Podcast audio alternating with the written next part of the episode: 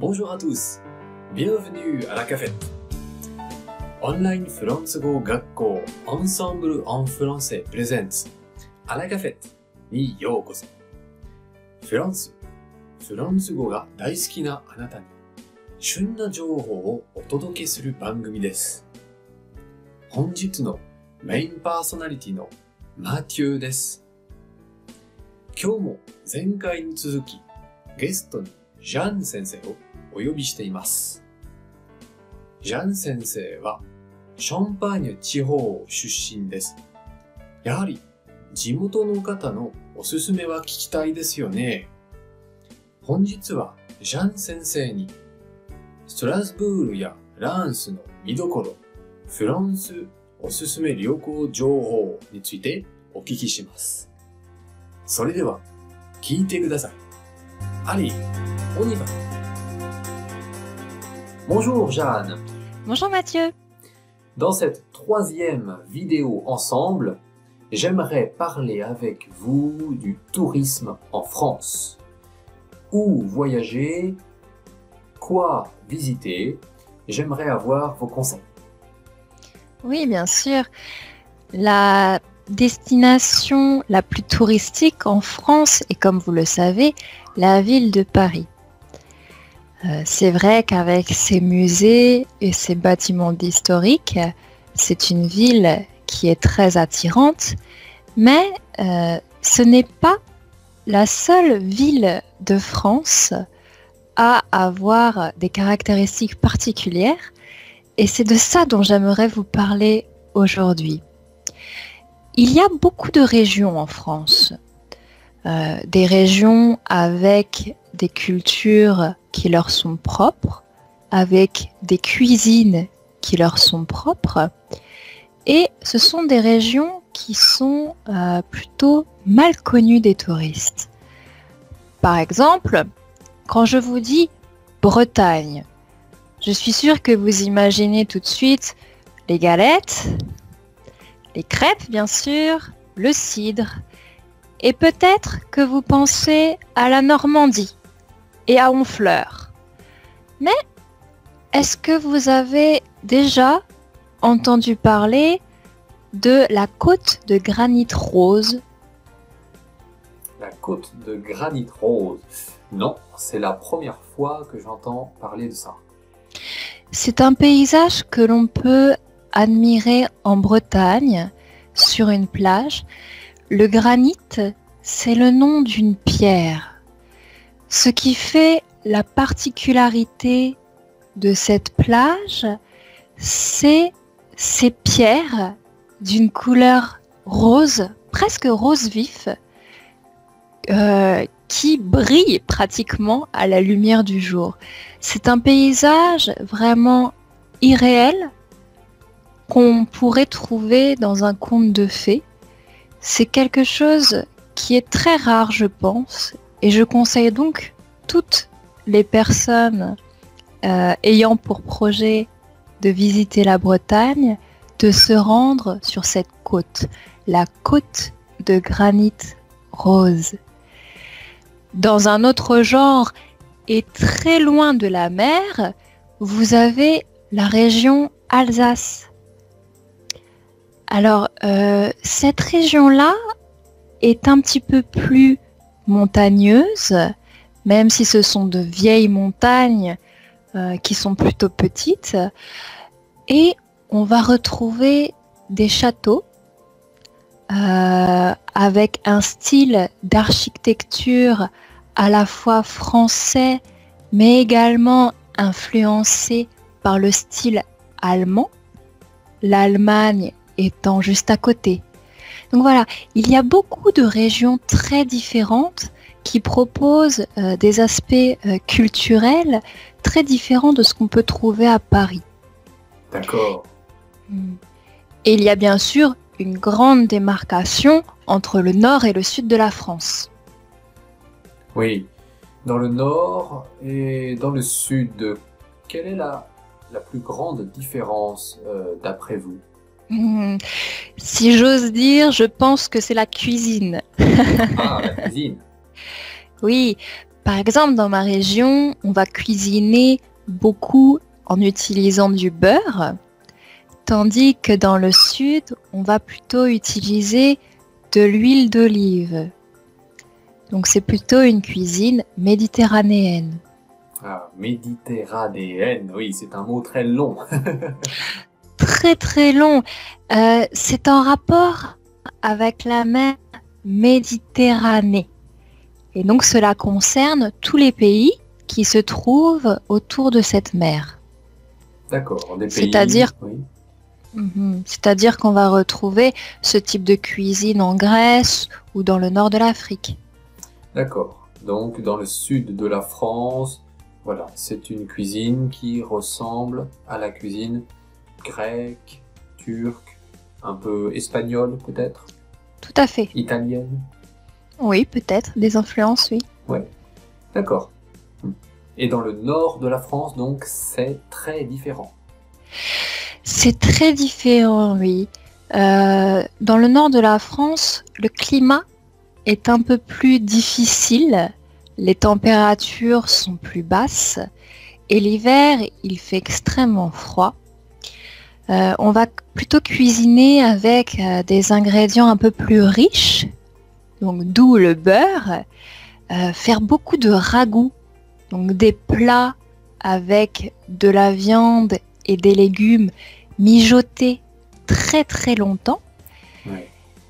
Mijoter, donc, ça veut dire. Ça veut dire. Hmm. Oui, oui, allez-y. Donc, mijoter, ça veut dire cuit très longtemps. Oui. Alors justement, parlez-nous de votre région, puisque vous la connaissez très bien. Bien sûr. Est-ce que vous connaissez la Champagne-Ardenne Malheureusement, pas très bien. Ma grand-mère est née là-bas. Donc j'en entends parler. Euh, ma grand-mère est très fière de sa région. mais je connais seulement les biscuits de Reims. Ah oui, les biscuits roses de Reims sont une grande spécialité.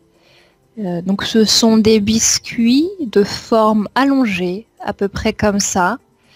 Euh, des biscuits d'une couleur très vive, rose, un petit peu sec et qu'on utilise pour faire des gâteaux. Donc on les trempe soit dans de la colle. Tremper, ça veut dire mettre dans un liquide, donc mettre dans de l'alcool, ou alors dans du sirop pour les rendre un peu plus mous. Puis on va euh, les mettre dans un plat avec de la crème et des fruits. Donc ça, c'est une des, une des grandes spécialités de la ville de Reims. Il y a aussi deux autres spécialités euh, pour la nourriture. La première, c'est le jambon de Reims. Ah oui. Mhm. Donc un jambon euh, qui est très différent du jambon euh, qu'on a l'habitude de voir en supermarché, que ce soit au Japon ou en France, qui est cuisiné avec beaucoup d'herbes différentes. Il est coupé généralement en tranches très épaisses et servi avec de la salade et la dernière chose assez euh, connue à Reims, c'est le pain d'épices. Il est dit que le pain d'épices euh, serait originaire de Reims. Ah oui. Donc euh, c'est encore à vérifier. Je pense qu'il existait des gâteaux similaires dans d'autres pays à la même époque, mais apparemment en France, il viendrait de Reims. d'accord, d'accord. Je ne savais pas. Au-delà de ces spécialités, euh, bien sûr, il y a le champagne. Euh, le champagne euh, qui prend ses racines dans cette région. D'ailleurs, il y a d'autres alcools qui ressemblent beaucoup au vin de champagne, mais qui ne peuvent pas avoir le même nom car ils sont produits dans des régions différentes. Ah, oui, on dit que le nom est protégé, n'est-ce pas? Exactement, il est protégé. C'est une appellation protégée. Et qui dit champagne dit bien sûr maison de champagne, cave de champagne. Si vous avez l'occasion d'aller à Reims, je vous conseille donc d'aller visiter une des nombreuses caves. vous avez le choix, Veuve Clicquot, Pommery, Moët et Chandon. C'est à vous de choisir, mais c'est très intéressant de voir toutes les étapes de la fabrication du champagne et c'est toujours très agréable de boire une coupe de champagne à la fin de la visite. très bien. Vous m'avez donné envie d'y aller. Mais est-ce que vous avez une saison à nous conseiller? Euh, En quelle saison est-ce qu'il faut aller visiter la Champagne? Je vous recommande euh, d'aller en Champagne-Ardenne en automne.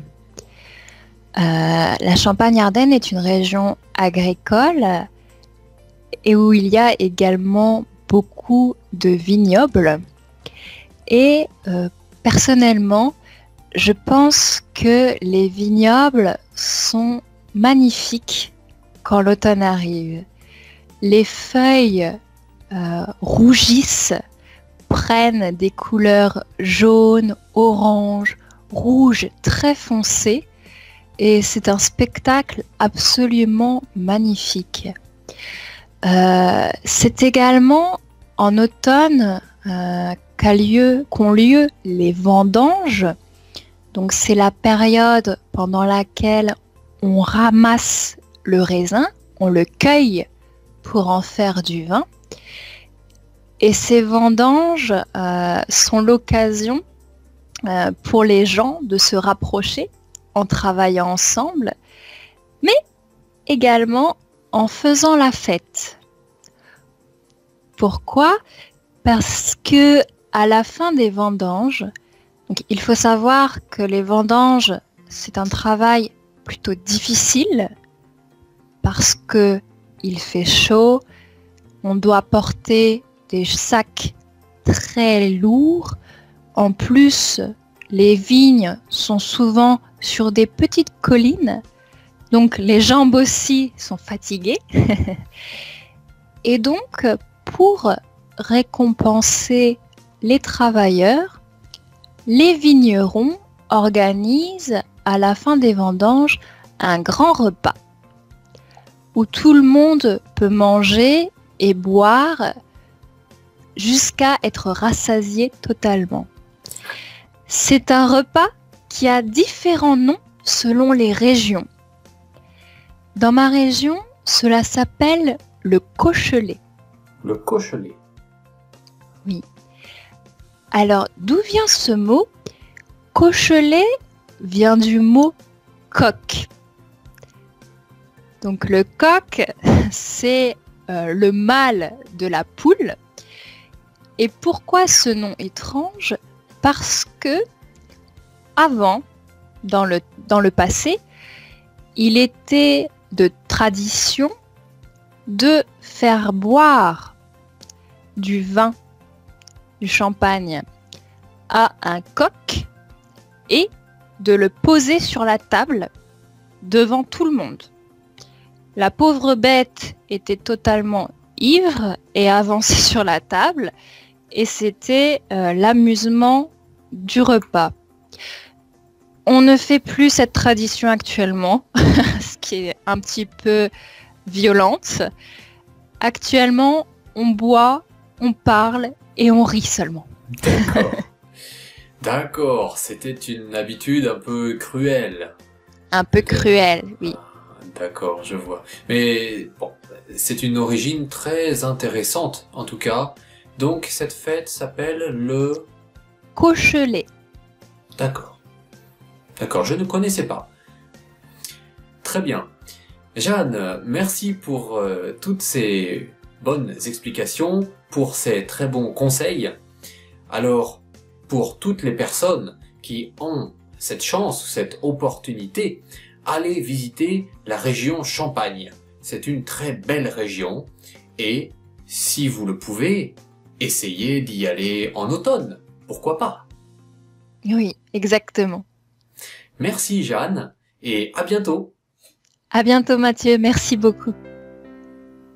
さて、本日のアラカフェットはいかがだったでしょうか番組ではご質問をいつでも募集しています。ラジオ at ensemblefr.com こちらまでぜひメールをくださいね。それでは、à la prochaine fois!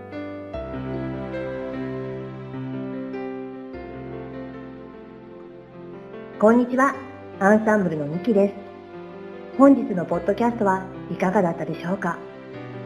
この番組を聞いてくださったあなたに素敵なプレゼントがあります。お申し込みは、アンサンブルアンファンセオフィシャルサイト http コロンスラッシュスラッシュアンサンブル FR.com のお問い合わせにアクセスしていただき、必要事項をご記入の上、ポッドキャストを聞きましたとメッセージをお送りください。